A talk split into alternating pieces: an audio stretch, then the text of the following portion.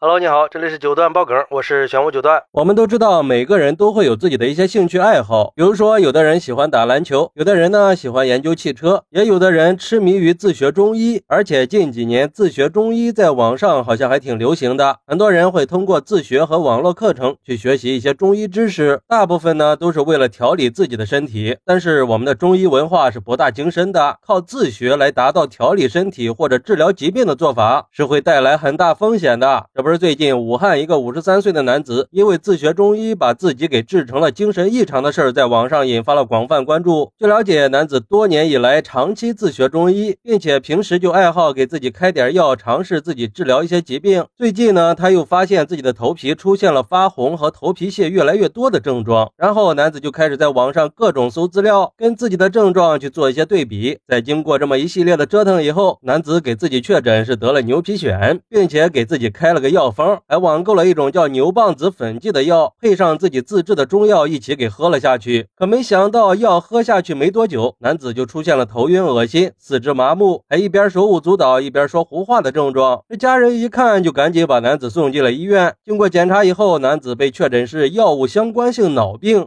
嚯，这下可玩大了啊！关键是这治病用药这种事他能随便拿自己做实验吗？这不胡闹吗？就像有网友说的，看来也不是什么人都能学中医的。我婆婆呢也是中医爱好者，家里还有好几本的中药书。平时有个咳嗽、喉咙不舒服的，婆婆就会用冬瓜皮煮水喝。我老公呢也是从小就喝中药，这还好没有精神异常呀。还有网友说，专业的事儿还是交给专业的人去干吧。要知道，这中医可是非常难学的，毕竟是我们博大精深的国粹嘛。想学中医是需要懂药性的，还必须要懂什么十八反、君臣佐使的原理。还需要老师指点，而且中医一般都是老师找学生。说白了，就是学中医是需要天赋的，可不是随便一个人在网上查查资料就能学会的，更不用说自己给自己开药了，这简直就是在玩命嘛！那治病救人的医生可不是白拿工资的，身体有问题还是要去正规的医院，不要有病乱投医，更不要给自己辩证开方。那古时候的医药宝典都是有它的精髓所在的，不可能随便拉个人就能发扬光大的。甚至有网友调侃。说可能男子本身就有精神异常吧，跟中医没有半毛钱关系。平时不是经常听说民间有治疗各种疾病的偏方吗？不都是自己上山采药自己制作呀，也没见发生意外呀。而且村里很多老人不都是自学的吗？有的还是以前一点医术都沾不上边的半路出家。关键是人家能给全村人开药治病啊！嘿嘿，这是什么想法呀？牵扯到自己的生命健康问题，还是要谨慎的，不能觉得自己在网上看了一点东西就觉得自自己。比医生都厉害了，就乱给自己开药。我觉得我们对医学知识还是要有一定的认知边界的。我觉得我们对医学知识还是要有一定的认知边界，尤其是现在这个网络信息发达的时代，网上各种中医药知识那是五花八门，网络医学专家也是满天飞，真假难辨的，把人搞得都不知道该信谁了。如果不能很好的甄别，那后果是不堪设想的。